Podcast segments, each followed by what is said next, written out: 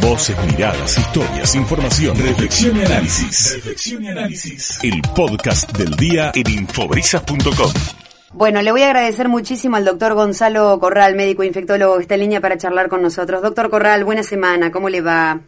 ¿Cómo te va, Luz? Buen día. Buen día. Bueno, lo molestamos unos minutitos eh, para charlar un poco, para analizar juntos y obviamente para escuchar eh, la, voz de los que saben eh, a propósito de la situación actual que estamos atravesando, ¿no? A ver, nosotros siempre insistimos en que la pandemia evidentemente nunca terminó, más allá de algunas cuestiones que se fueron, bueno, permitiendo, actividades que se pueden realizar y demás. el parte del día de ayer obviamente que nos hace estar muy alertas, ¿no? Porque se registraron 188 personas en, tratamiento por COVID-19, eh, muchas recuperadas también. Y hoy una de las postales del día tiene que ver con las largas filas que hay en diferentes lugares en donde se pueden hacer testeos, tanto públicos como privados. ¿Cuál, cuál, cuál es la mirada desde, desde la medicina, no desde el lugar de la infectología, teniendo en cuenta justamente que la situación sanitaria, lejos de terminar, todavía está entre nosotros, doctor Corral?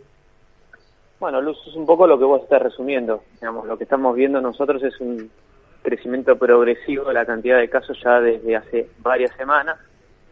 Lo que estamos este, viendo prácticamente en las últimas dos semanas tiene que ver con un crecimiento exponencial y eso es un poco lo que llama la atención. Pero los casos venían aumentando eh, lentamente y algunos indicadores epidemiológicos como son la, la cantidad de casos por cada 100.000 habitantes, la incidencia de casos por cada 100.000 habitantes que se vienen dando este semana eh, tras semana en aumento. Y por otro lado también la, el porcentaje de aumento de casos cada dos semanas que venía en franco también aumento. Y la tasa de positividad son, digamos, ahora indicadores este, que claramente venían prediciendo, digamos, esta realidad. Y lamentablemente, digamos, hoy por hoy tenemos una cantidad de casos muy importante que nos pone en una situación, digamos, de riesgo. Y esta situación se refleja en esto que vos estás diciendo. La gente, ante los primeros síntomas, va y busca testearse, que es una buena medida, digamos, porque no solamente son las medidas de aislamiento, las, las medidas eh, que hay que tomar, digamos, el uso del barbijo, el distanciamiento, el lavado de manos, este, el tratar de, de estar con los ambientes lo más aireados posibles, sino también, digamos, frente a la presencia de síntomas, tener la conciencia de que esto puede tener que ver con una infección por COVID y, digamos, testearse para aislarse rápidamente para cortar la cadena epidemiológica de los nuevos contagios. Claro. Bueno, esa es una de las de las grandes preguntas, ¿no? Que nos hacíamos y nos hacemos todavía eh, de todo ese universo de personas. Eh, algunas, evidentemente, se habrán ido a testear el día de hoy porque presentan algún tipo de síntomas. Puede haber también algún grupo de personas eh, que, que, se esté presentando a, hacerse el testeo porque sabe de algún caso cercano positivo.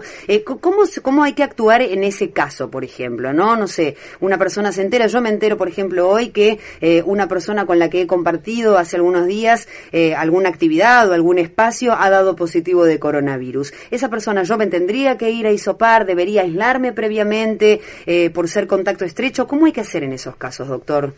Lo primero que hay que determinar, digamos, frente a un caso positivo, quiénes son los contactos estrechos.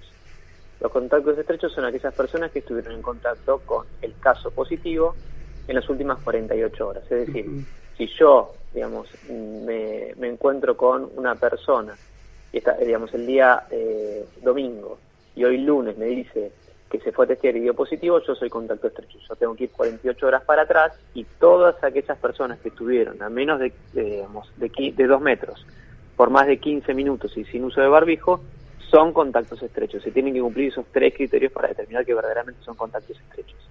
Lo que está claramente establecido, que es beneficioso, que todas esas personas que son considerados contactos estrechos se tienen que aislar porque potencialmente son nuevos casos. Esas personas que están asintomáticas, en principio, no deberían testearse, salvo que tuvieran síntomas, o al séptimo día del aislamiento completo, para poder levantar el aislamiento o cumplir 10 días de aislamiento en forma total.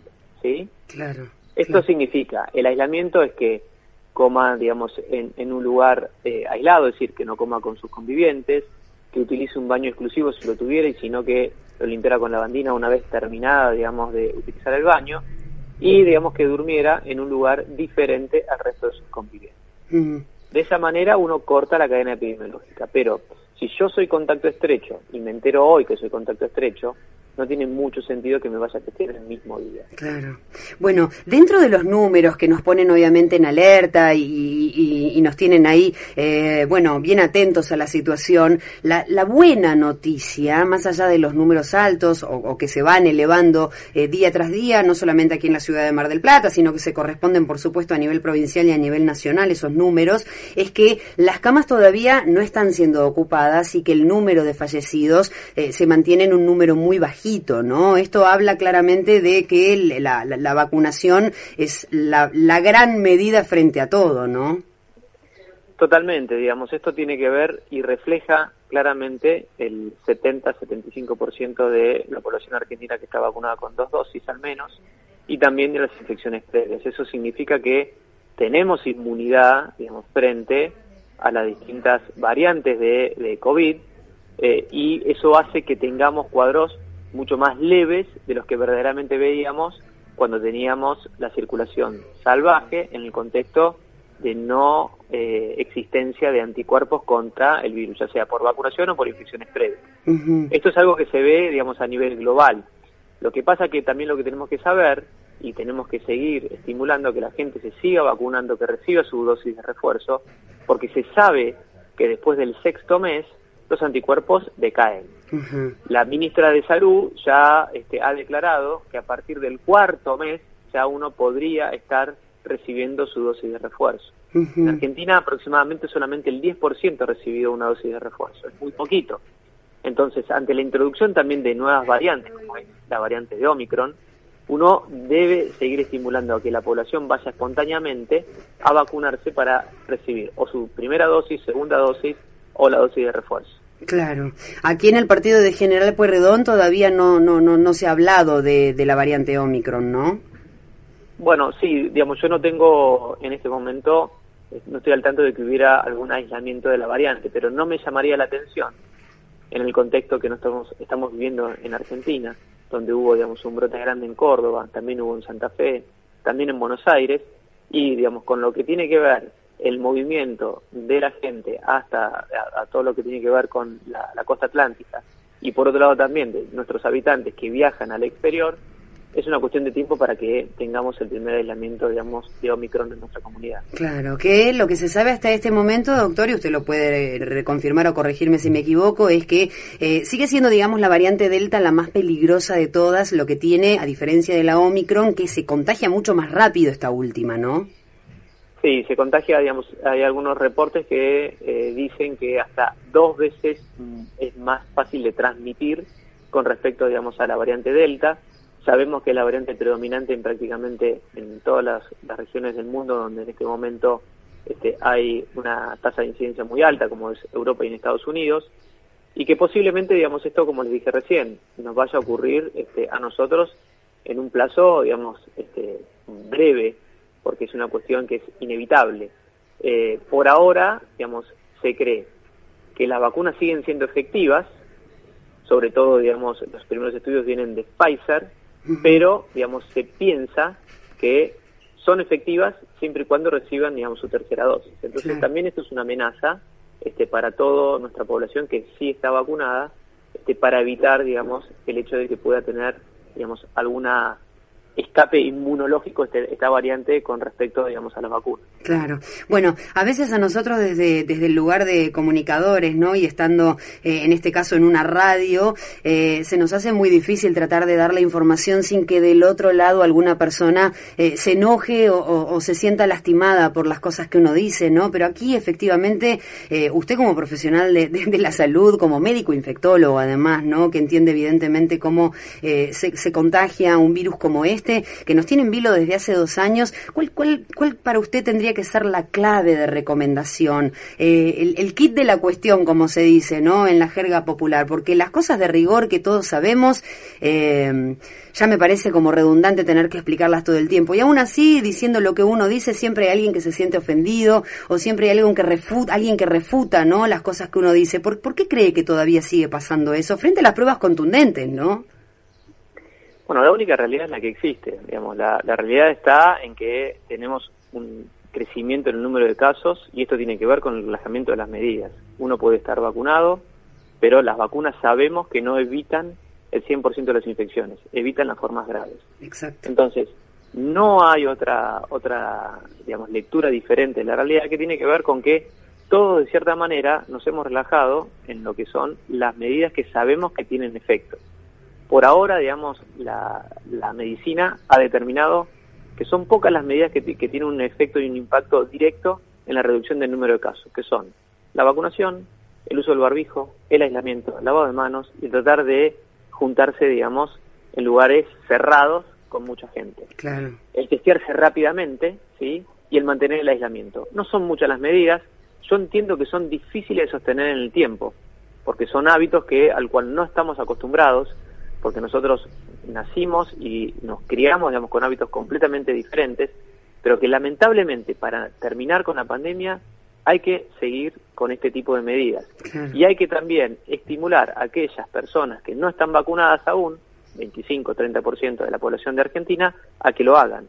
Mm. Porque todas las personas que no están vacunadas constituyen un riesgo para el resto de los vacunados. Exacto. Entonces, no debe primar nunca un derecho individual sobre lo colectivo. Eso por lo menos es eh, en, bajo mi mirada. Que puedo entender que haya gente que no lo comparta, que tenga, digamos, otros pensamientos pero de la única respuesta que yo te puedo dar desde el punto de vista científico es lo que te estoy diciendo yo. Claro. Eh, en, los hospitales, bueno, obviamente el lugar donde usted eh, trabaja habitualmente, ¿cómo se preparan? Si es que acaso se preparan o tienen que ajustar alguna cuestión eh, particular, teniendo en cuenta, bueno, estos números elevados que, que van surgiendo día a día.